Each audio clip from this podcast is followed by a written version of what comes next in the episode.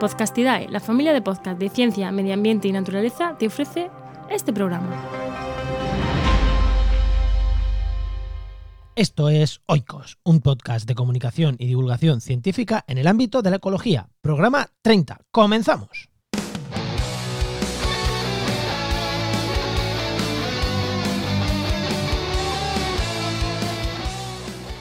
En el programa de hoy hablamos de hormigas y de infinidad de cosas que hacen que pensábamos que habíamos inventado los humanos, pero no.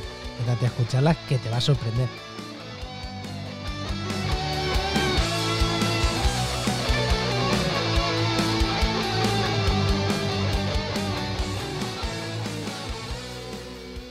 Buenos días, soy Juan María Arenas, doctor en ecología, comunicador y divulgador científico, entre otras muchas cosas.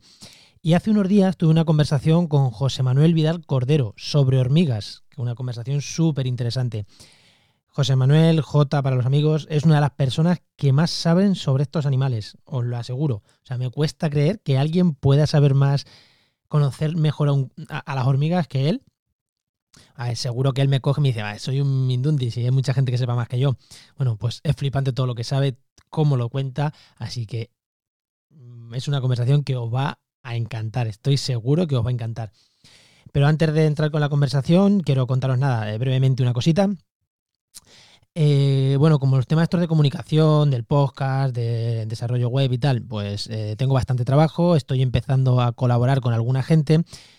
Pues hemos decidido montar una marca, ahora mismo, bueno, ahora mismo es poco más que una marca, ¿no? que se llama Oikos MSP pues para desarrollar todas las tareas de comunicación y divulgación científica que, nos llegan, desde crear una página web para grupos de investigación o para fundaciones, hasta gestión de redes sociales, comunicar un artículo científico, montar un podcast, todo lo que tenga que ver con la comunicación y divulgación en el ámbito principalmente de la ecología o de la ciencia en general, pues podéis contactar con nosotros e intentamos trabajar en conjunto, ¿no? Que, es para lo que, que para lo que estamos.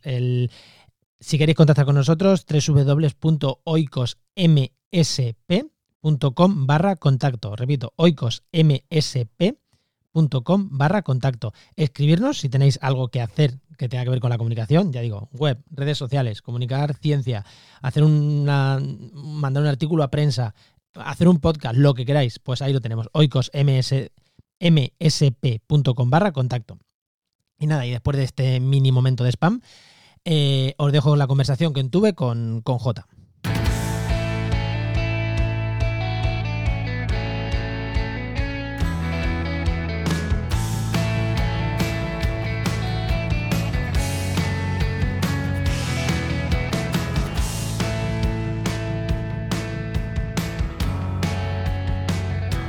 Bueno, vamos con la conversación que os he dicho que, que iba a tener, una conversación sobre hormigas y la vamos a tener con José, José Manuel Vidal Cordero, J para los amigos, porque buenas José, buenas J.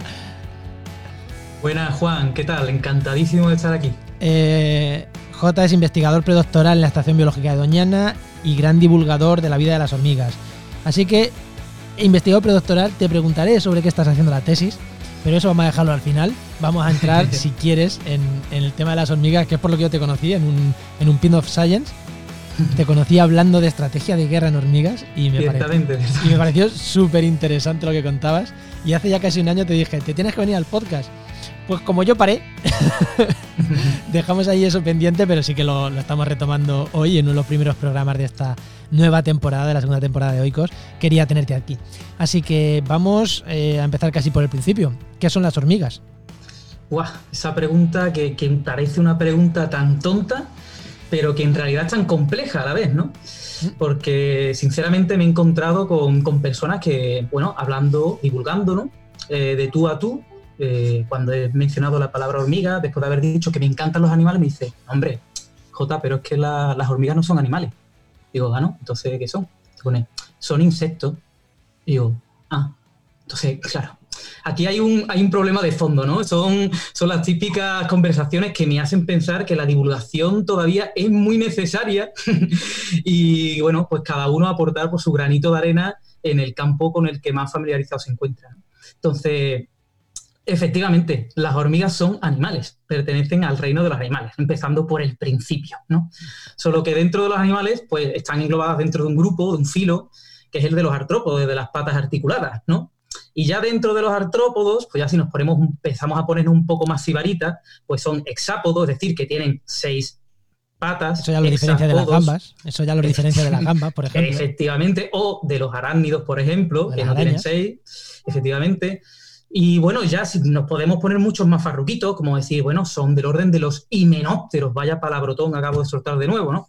Pero himenóptero no significa ni más ni menos que hime, himen, himen, translúcido, membranoso, pero ala, de alas membranosas. Y aquí es cuando una persona generalmente dice, ¿cómo que alas membranosas? ¿Qué me estás contando? Si, si las hormigas que yo veo no tienen alas. ¿Cómo, cómo las, en este caso, estarían eh, como las avispas, como las abejas, ¿no? En el mismo Ahí es donde quiero llegar, ahí es donde quiero llegar, exactamente. Dentro de, este orden pertenecen al suborden apócrita.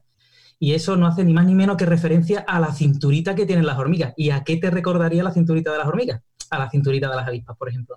Dentro de este suborden pertenecen al infraorden Aculeata. Nos vamos acercando todavía más. Aculeata está haciendo referencia al aguijón.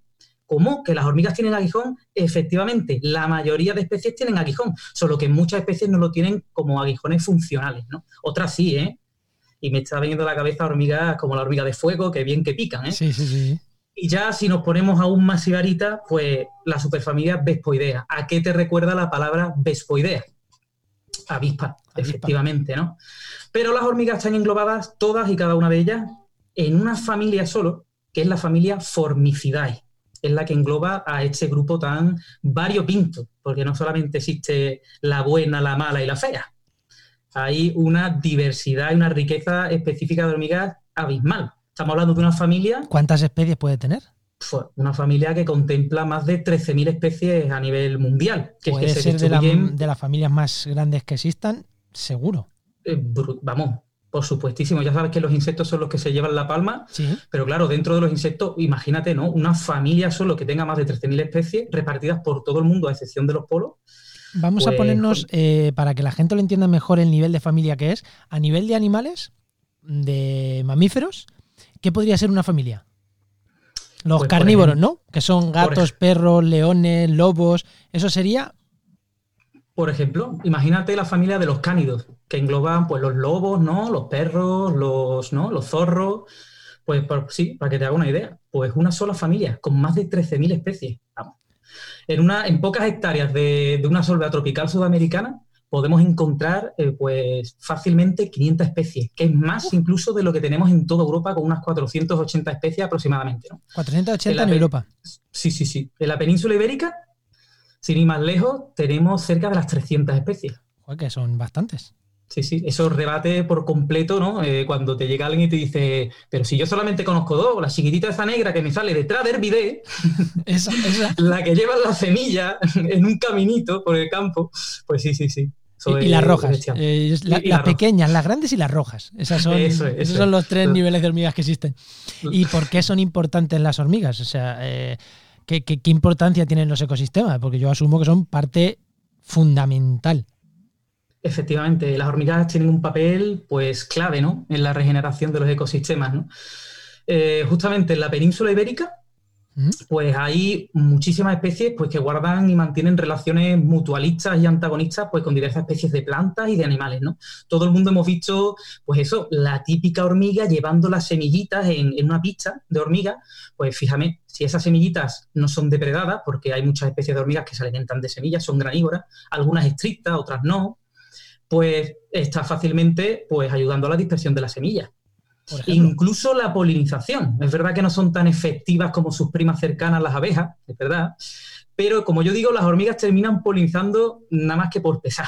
Son tan abundantes y visitan tantas veces algunas de ellas con hábitos arborícolas las flores que terminan polinizando, ¿no? Aunque esto lo sea pues, por, insistencia, ¿no? Por Sí, sí, sí, por cansinas, como yo digo, ¿no?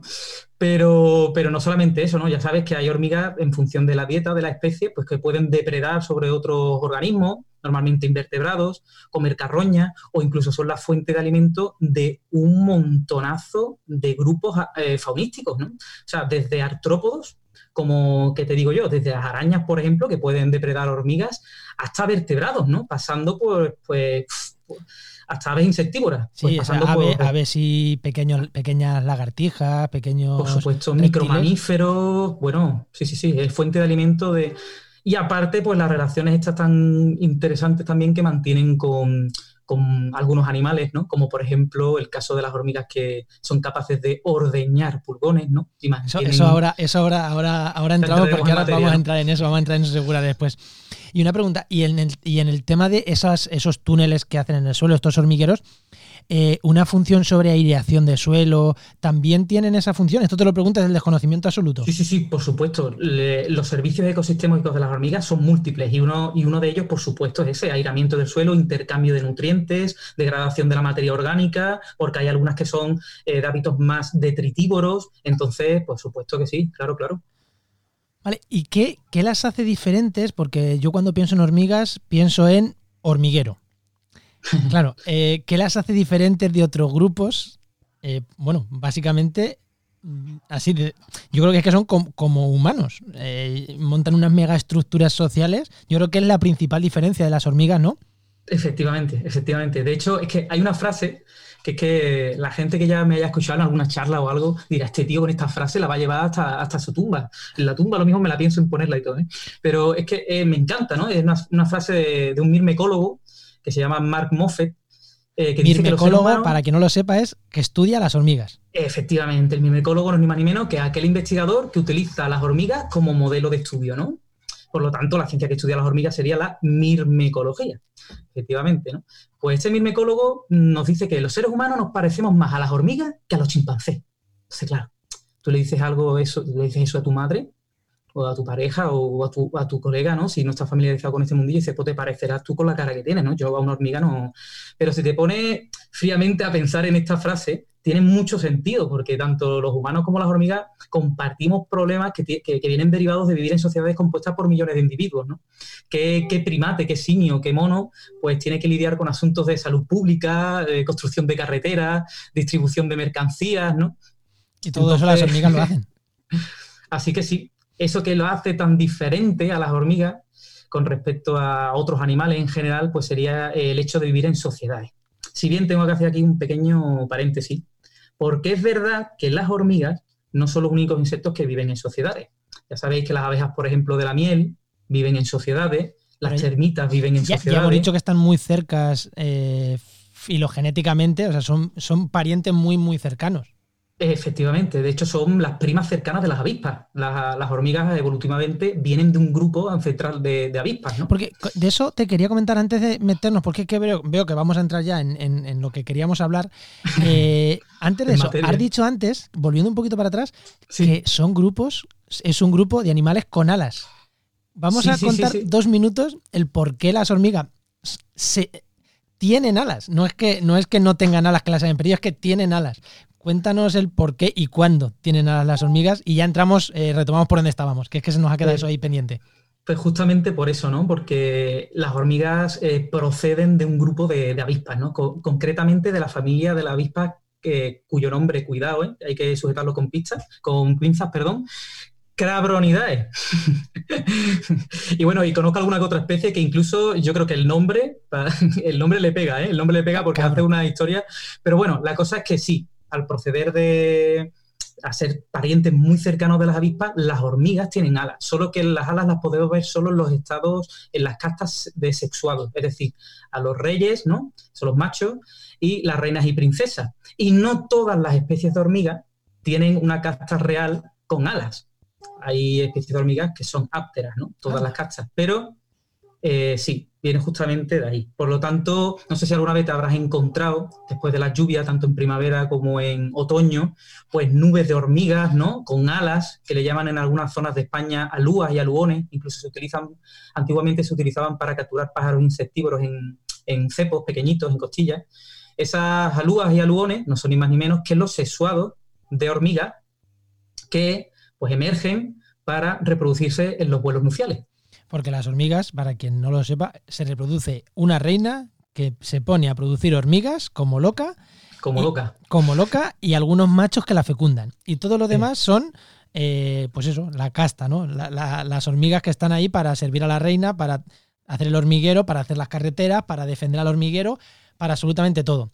Y en un momento, en un momento del ciclo, algunas hormigas son princesas y príncipes, ¿no? Se van a volar a ver si montan sus hormigueros, ¿no? Efectivamente. Y eso es justo lo que hace a las hormigas tan especiales, ¿no?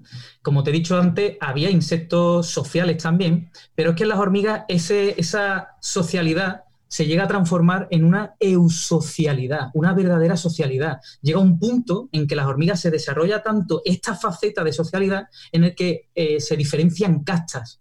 Y no solamente castas entre sexuados y, y obreras, sino incluso castas diferentes de obreras, ¿no? Y bueno, yo el punto álgido para mí de la eusocialidad es un ejemplo que me encanta poner, que es el ejemplo de las hormigas cortadoras de hojas. Porque, bueno, no sé si conocéis las hormigas cortadoras de hojas, son hormigas que eh, procedentes de Centro y Sudamérica, del género Ata y del género Acromirme, que son fácilmente, se pueden ver fácilmente por el campo llevando trozos de hojas, ¿no? Entonces, eh, en, una primera medida, pues una persona puede pensar, oye, pues se alimentarán de las hojas, ¿no? Estas hormigas eh, cortan trozos de hojas, son auténticos herbívoros de los ecosistemas y se llevan esos trozos de hojas al nido. El secreto o lo curioso, digamos, es lo que ocurre dentro del nido con esos trozos de hojas. Y es que no es que lo utilicen para alimento, no, no, no, no. Es que esos trozos de hojas son troceados por una casta más pequeña de hormigas y esos trocillos se llevan a otras cámaras donde son troceados en trocitos más pequeños por unas hormigas de una casta más pequeñita en tamaño que luego son llevados a otra cámara donde serán troceados en trocitos más pequeños hasta que finalmente se hará una pasta y ahora ojo al dato que aquí viene lo, interesante, esa pasta es la que utilizan como abono para, para alimentar, no, para cultivar un hongo del cual se alimentan. Por lo tanto, no quería hacer spoiler, pero estamos hablando de agricultura en toda regla. O sea que eh, lo que del título del programa, que va a ser algo así, que todavía no lo define, pero va a ser algo así como las hormigas ya lo hacían, las hormigas, hay especies de hormigas que tienen agricultura. En toda regla. Y lo más curioso es que hay algunos, ¿no? Que son los que se van a buscar el abono, lo traen y otras lo preparan para que otras, asumo, cuiden eh, el hongo, ¿no? Para que todas, todas coman de ese hongo, las que van a buscar, las que lo preparan y las que lo cuidan.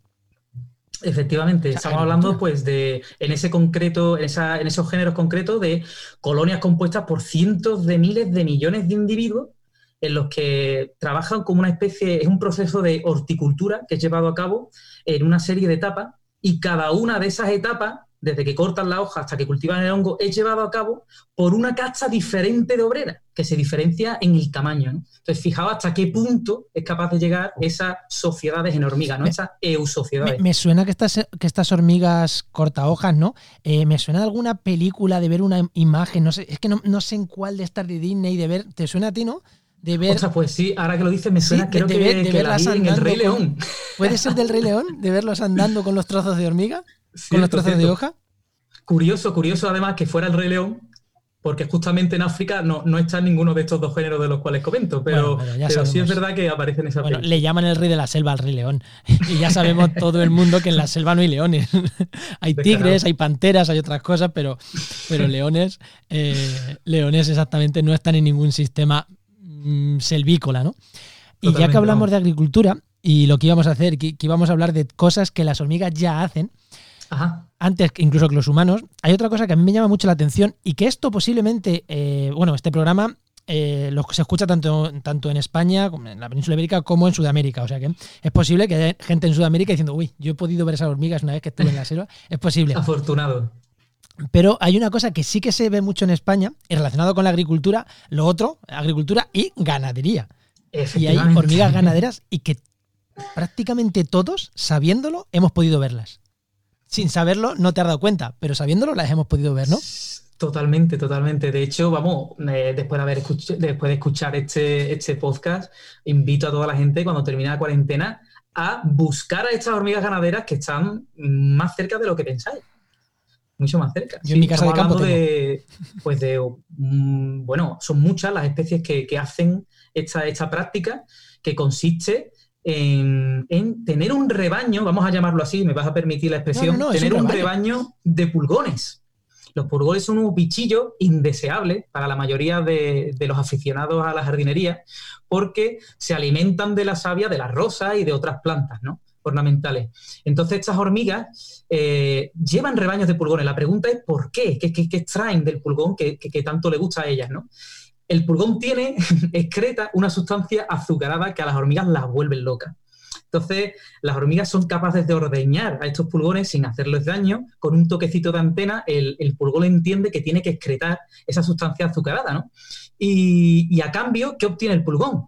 Pues ser defendido por uno de los animales más temibles del, reino animal, que son las hormigas, que a nosotros quizás no sean tan temidas, aunque luego veremos que puede que sí, haya alguna especie que puede que sea un poco más temida, pero que para, para los animales en la naturaleza las hormigas no son moco de pavo, ¿eh? son animales que hay que tenerles respeto. O sea que si la, la, mariquita, que todo el mundo hemos dicho, ay, las mariquitas se comen los pulgones, ten muchas mariquitas, pues igual están también las hormigas ahí para defenderlo que las mariquitas no se coman los pulgones, ¿no? Están ahí para decir que son mías. Efectivamente.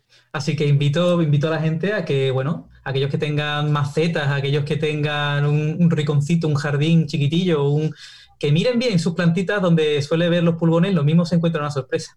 O al revés, o que si ven hormigas en la planta subirse y bajando, que miren bien porque posiblemente tengan pulgones también. sí, sí, casi que mejor. Sí. Y ya que tenemos agricultura y ganadería, evidentemente, si tú haces agricultura y ganadería, tienes que tener eh, despensa y sitio donde guardar tu comida, ¿no? Efectivamente, efectivamente. Aunque en este caso no es para guardar pulgones, sino para guardar lo que recolectan. Pues sí, justamente además lo que recolectan incluso de los pulgones, porque me estás mencionando pues un acontecimiento en, en, un género de hormigas súper interesante que justamente hace eso, ¿no? Son hormigas de, del desierto de Arizona, del género Myrmecocystus, que mira por dónde se la conocen con el nombre vernáculo de hormigas odre u hormigas bote de miel. Imagínate por qué, ¿no? Estas hormigas llevan a un extremo el hecho de sacrificarse, ¿no? Porque tienen una casta de obreras especializadas en almacenar en el abdomen, para que me entendáis, en el abdomen, pues líquidos azucarados procedentes de pulgones, procedentes de presa, del néctar de las plantas. Pero espérate, que lo guapo viene ahora. Esta hormiga empieza a almacenar, almacenar, hasta que hincha el abdomen hasta tal punto que el grado de hipertrofia es tal que alcanza el tamaño de uvas pequeñas. ¿eh? O sea, ah. cuando ha vaciado totalmente su contenido, son incapaces de llevar una vida normal y terminan muriendo. Son hormigas que, que una casta de hormigas que lo que hacen es actuar como despensas vivientes para las compañeras de hormiguero en, aquellos, eh, en aquella época del año en las que las necesidades de, comida fresca son acusantes y no siempre están disponibles en el medio. Hemos dicho que del desierto. Efectivamente, zonas áridas. época de vaca flaca. Que aparte de que todo lo que todo lo que pensamos y todo lo que sabemos que tienen despensas, de que cogen comida, se la llevan en su hormiguero y la guardan, va más allá, que es que hay algunas que la guardan incluso utilizando algunas hormigas de bote.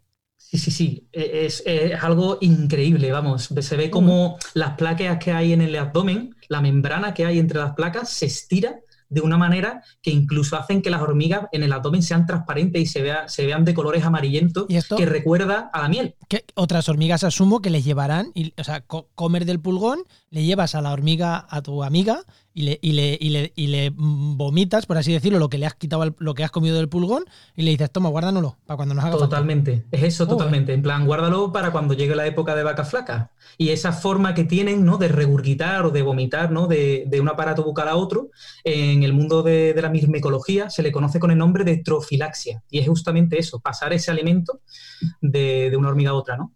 Y pues eh, mm, vamos a dar un poquito de salto y nos vamos a ir eh, al tema de la costura, que es que también me parece alucinante, que las hormigas también cosen. O sea, parece que es algo eh, solo de, humanos y de arañas, con sus telas de araña, pero las hormigas también hacen costura. Sí, y te vuelves loco con esto, ¿eh? De verdad es que hay hormigas que son capaces de tener un, auténtico chalet adosado en lo, en lo harto de un árbol. Y eso es gracias a que emplean esta costura, ¿no? Estas hormigas eh, son del género Oecofila y se la conocen con el nombre de hormigas tejedoras, justamente. Y solamente hay dos especies, Oecofila esmaragdina y Oecofila longinoda, ¿no?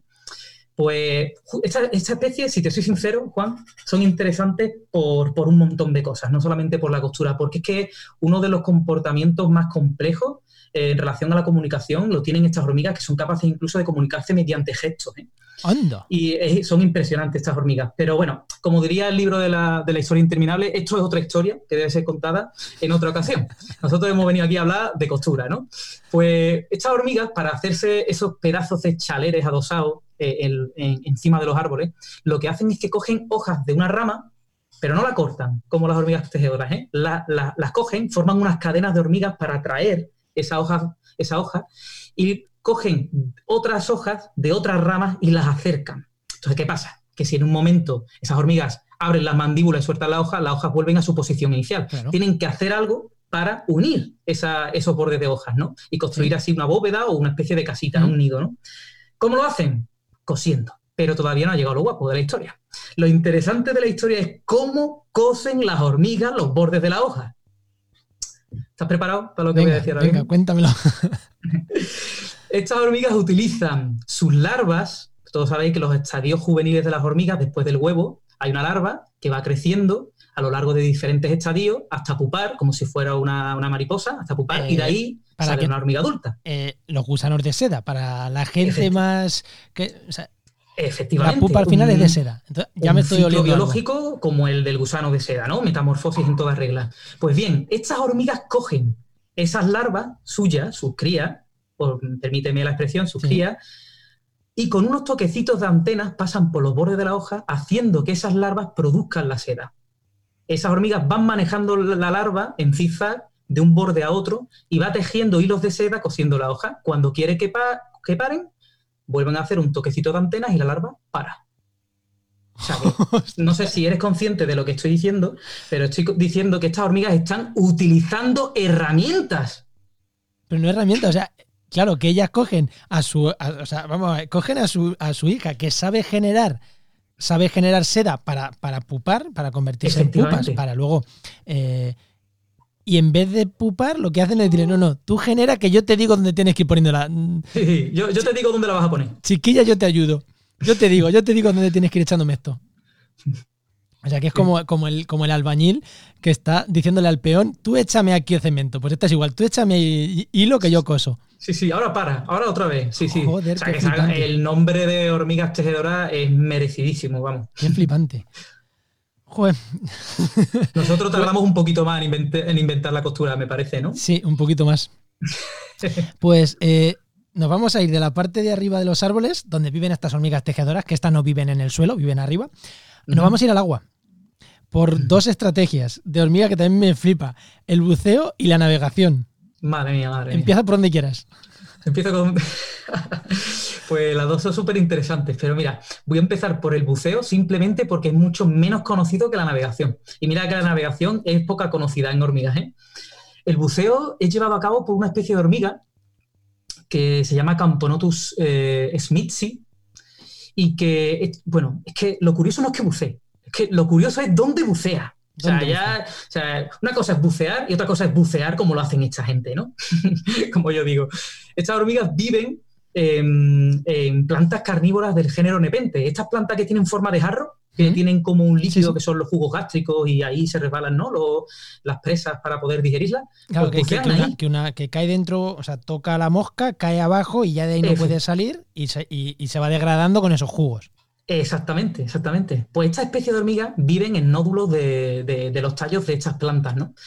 Y, lo que hacen es bucear en estos jugos gástricos de la planta para robarle presas a las plantas o directamente para quitarle presas que no se han terminado de degradar del todo, ¿no? O sea, hacen una especie de función de limpieza de la planta y en algunos casos, y si la planta no se da cuenta, lo que hace incluso es robarle alguna que otra presa, ¿no? Entonces, no solamente son capaces de bucear, sino están preparadas para no ser digeridas por los jugos gástricos de esa que, hay que hay una mosca o una hormiga de cualquier otro género y muere.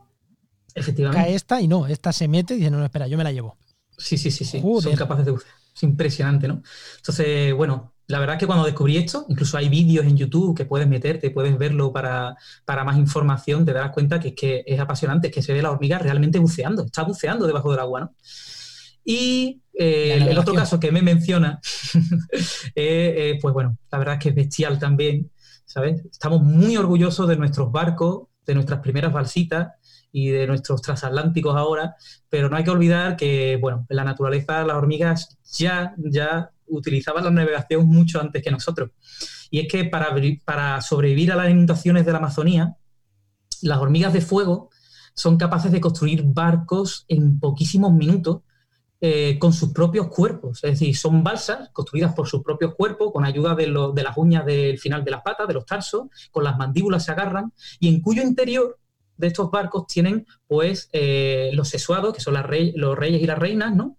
y los estadios juveniles, los huevos, las larvas, eh, protegiéndolos. ¿no? Y este barco puede navegar a la deriva durante días hasta toparse con tierra firme donde desembarcar. O sea que imagínate, imagínate, ¿no? O sea, vamos, a ver si yo entiendo.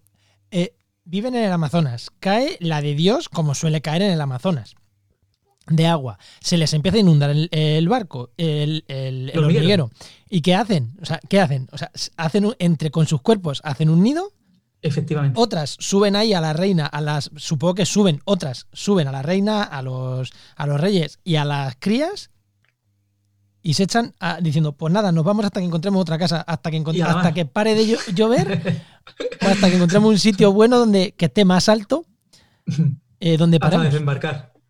Efectivamente. Sí, tú fíjate, es que el, nombre vernáculo, hormiga de fuego, le viene por otra cosa, ¿no? Que es la picadura. Pero el nombre científico es que ya dice mucho, ¿no? Solenopsis invicta. A ver, si te soy sincero, no sé lo que significa solenopsis ahora mismo, ¿vale? Pero invicta viene de nunca vencida. Y yo creo que ese nombre, ese epíteto específico que se le ha puesto al nombre científico, eh, se lo tiene bien merecido, ¿eh? Sí, sí, sí, sí, sí. Joder, y ahora que dices de nunca vencida, tengo aquí otras cuatro, otros cuatro temas que queríamos tratar que ya van relacionados los cuatro. Y ahora que dices de nunca vencida, hay otros cuatro temas que hacen las hormigas, que es luchar, que es la pistola, es la bomba, es la esclavitud. Todo eso es guerra. Todo eso es guerra. Así que empieza, ¿por dónde empezamos? ¿Por la lucha, por la pistola, por la bomba? Madre mía, eso es, no deja de ser política exterior, ¿sabes? y es que las hormigas son, son animales muy bélicos. Yo siempre digo que las, estrategias que utilizan las hormigas para, llevar a cabo la guerra son muy similares a las estrategias bélicas que hemos podido organizar o inventar los seres humanos a lo largo de la historia. ¿Y qué digo que se parecen? nos superan como mucho en maldad organizada. Sí, seguro.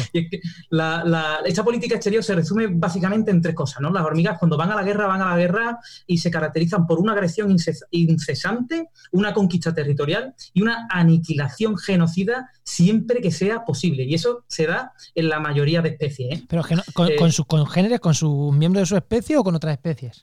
Pues con las dos porque puede ser de la misma especie, pero colonias diferentes o directamente puede ser otra colonia, pero de otra especie diferente. Y si, y si ahí hay guerra, hay guerra, no respetan ni a sus mm, Efectivamente. y las hormigas cuando se pelean, se pelean por territorio, comida o mano de obra, ¿no? Pero, pero es justamente ¿Cómo que mano de obra? Si la mano de obra no es del propio hormiguero, o sea, pueden robar Claro, esclavos. sí, ahí estamos hablando de, claro, de una serie de, de delitos penales que creemos también nosotros que, que, hemos inventado, como el esclavismo, pero que ya las hormigas lo practicaban mucho tiempo antes que nosotros. Las hormigas esclavistas, eh, ahora mismo se me viene a la cabeza las hormigas del género Poliergus, que le llaman hormigas amazonas, pues son capaces de esclavizar otras especies de hormigas, eh, obreras de otras especies de hormigas, para que les lleve el alimento al hormiguero, para que le, incluso las alimenten a ellas mismas, porque estas hormigas, las poliergus, las esclavistas, tienen unas mandíbulas en forma de hoz que están hipertrofiadas y cuyo único objetivo y fin es castigar, mutilar, acribillar. O sea, ni siquiera pueden alimentarse por sí mismas, necesitan de la esclava para que les dé el alimento. O sea, que fíjate, ¿no? ¿Y cómo, ¿y... cómo lo hacen? ¿Cómo consiguen que las, las hormigas no se vayan? ¿Cómo, o sea, no me las imagino con el látigo y vigilando la...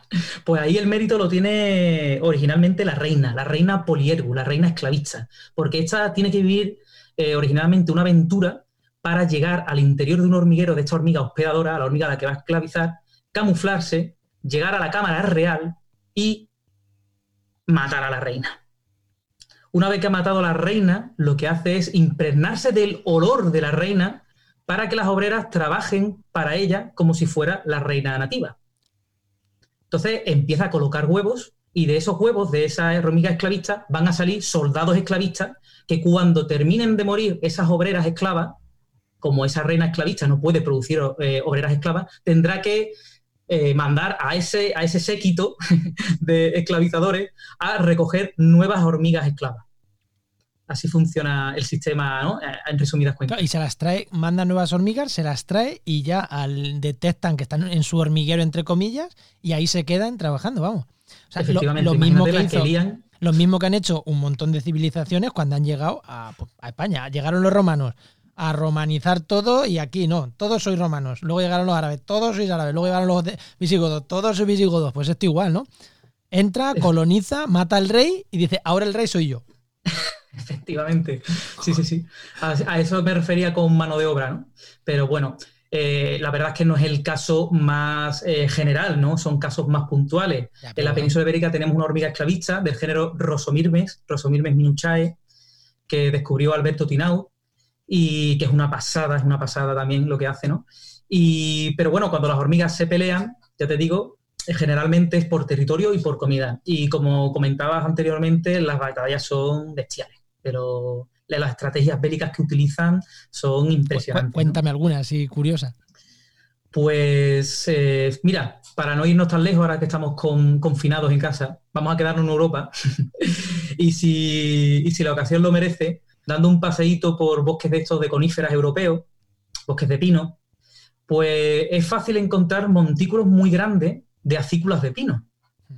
Y es muy raro que, el pino no almacene justo sus hojas caídas ahí, ¿no? En esos montículos. Esos montículos son hormigueros de, de, hormigas rojas, que le llaman vulgarmente, del género formica. Bueno, pues las formicas, las hormigas rojas, establecen unas batallas entre colonias de la misma especie o colonias de otras especies que son brutales y que se caracterizan, y ojo al dato, por haber inventado las armas a distancia. Son capaces de echar un chorro de ácido fórmico a 25 centímetros de distancia. Entonces, imagínate esos tiroteos en el bosque ¿eh? entre dos colonias de la misma especie, pero colonias diferentes, tiroteándose una a la otra, lanzando chorros de ácido fórmico a 25 centímetros. Que para quien no lo, eh, quien no lo haya escuchado el programa de la semana, de, bueno, el programa anterior, el programa 29, estuvimos hablando de parasitismo en aves.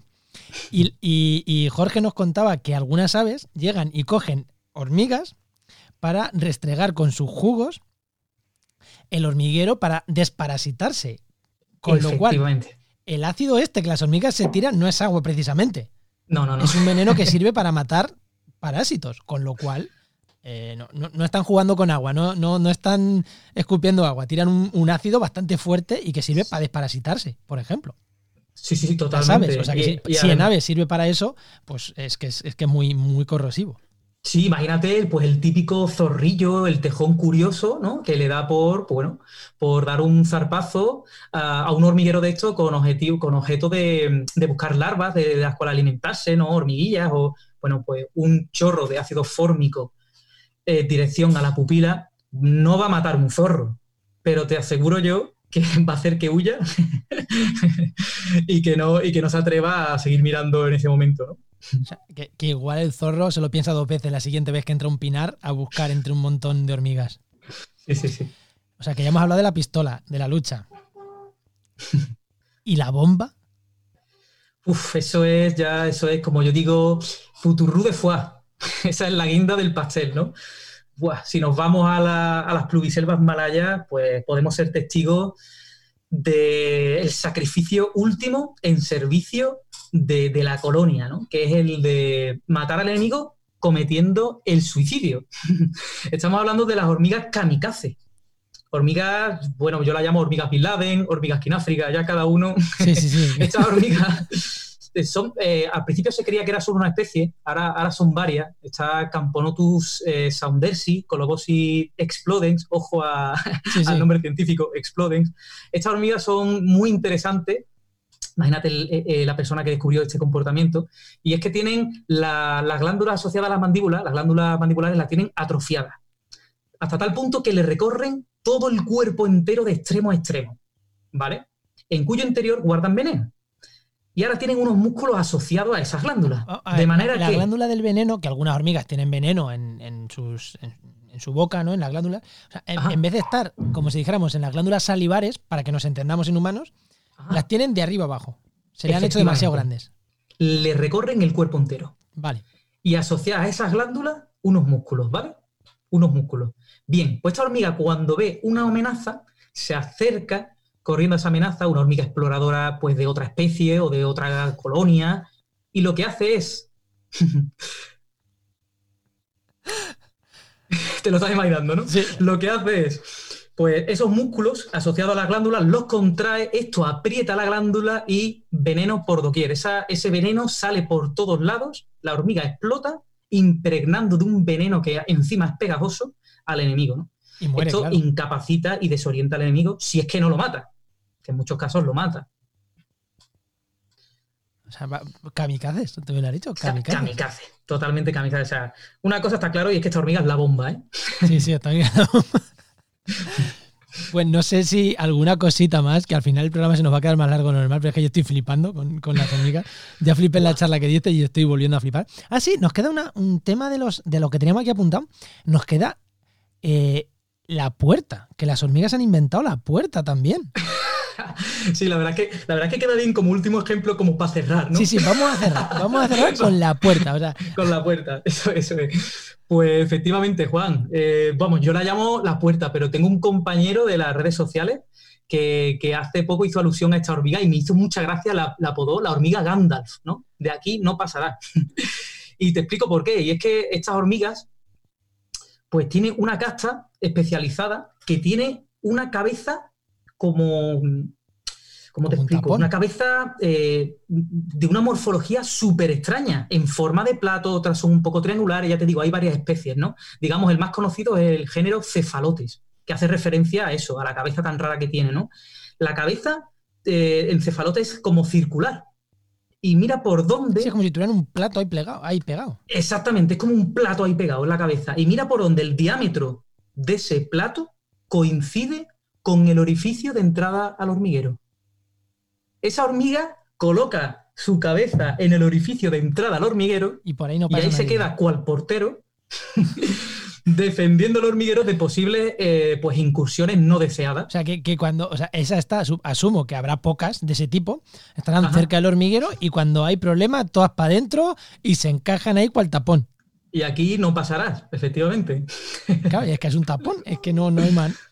Jo, Sí, sí, además es hermético, ¿eh? Os invito a, que bicheéis en, la red y veáis cómo tapa casi a la perfección este género la, la entrada al hormiguero. Es increíble. me, ha parecido flipante. No sé si hay algún ejemplo más así que quieras que nos hayamos dejado. Yo creo que hemos dado un buen repaso. Yo creo que sí, Juan. Yo creo que hemos dado un buen repaso. Pero si te soy sincero, quedan tantas cosas en el tintero, pero que quizás vamos a dejar a la gente un poco con el deseillo, ¿no? Vamos a dejar a la gente Venga. con ganas de escuchar acerca de la hormiga enfermera, con ganas de escuchar a la gente las hormigas zapadoras, ¿no? No sé, la, la espuma de la espuma aturdidora, en fin, vamos a dejar a la gente un poco con ese gusanillo. Pues, pues podemos luego hacer otro programa hablando de eso, joder. La hormiga enfermera, ya me has dejado a mí también con, con las ganas. O sea, que, que- que tienen medicinas y tienen. Vaya, que sí tienen. Que tienen una saliva con sustancias an- antimicrobianas y antifúngicas, básicamente para curar a, a las hormigas después de la guerra. Y se ha estudiado y se ha comprobado cómo aquellas hormigas heridas que no son curadas sobreviven con muchísima más eh, probabilidad. O sea, mueren con much- muchísima más probabilidad. Joder. Enfermería en toda regla. ya me has hecho hacer un spoiler, ¿ves? No, no, eh, me da igual, pero es que se, se está quedando un programa súper chulo, así que no me preocupa que hayas hecho spoiler. Eh, pues ahora sí, di- dinos dónde, porque seguro que mucha gente que, le, que escucha este programa va a correr a buscarte en redes sociales. Así que dinos dónde estás en las redes. Pues, pues mira, la verdad es que no era muy de redes, pero la verdad es que con, con el tiempo me he dado cuenta de que es una herramienta eh, fabulosa a la hora de, Sí. bueno, de ponerse granito de arena y poner un poquito de aquello, de compartir aquello que me gusta, darlo a conocer y trabajar un poco la, no solo la divulgación, sino la concienciación ¿no? de, de la- de las personas. Así que, pues sí, la verdad es que te lo voy a dar porque estaré encantado de que me hagan cualquier tipo de pregunta. Eh, mi, tanto mi Twitter como mi Instagram eh, se llama de la misma forma, arroba JM Vidal Cordero. El Facebook lo utilizo ya para asuntos un poco más personales, ¿vale? Y para divulgar, pero más a familiares y amigos más cercanos. No, pero en Twitter, Twitter e Instagram, eh, JM Vidal Cordero, además lo dejaré en las notas del programa. Y, nada, eh, J, muchísimas, muchísimas gracias y seguro, seguro, seguro que, el programa gusta. Y, y, seguro que te escucho en más podcasts vamos, estoy seguro que dentro de unos meses te vuelve a pasar por aquí. Si no se nos ocurre otra cosa que hacer, que, bueno, pero eso ya lo hablamos fuera de micro. Si no se nos ocurren otras cosas que hacer conjuntas, eh, te espero ah, para que nos hables de. nos siga hablando de hormigas dentro de unos meses, si te parece, si te parece a ti.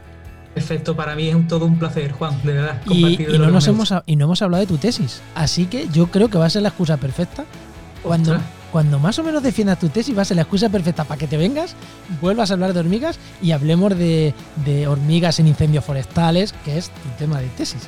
Eh, uh. Insectos en incendios forestales, así que. Joder, me está entrando ganas de terminarlas ya. no sé lo que te quede, igual he dicho cuando te acabe y a lo mejor dices, me quedan tres años. Pero bueno, espero. Un último empujón. Espero que no, espero que no. Así cuando más o menos cuando estás con tu tesis, te vienes y hablamos de tu tesis y de lo que nos ha quedado de hormigas, si te parece. Perfecto, Juan, estaré pues, encantado. Un abrazo y hasta la próxima. Venga, un abrazo.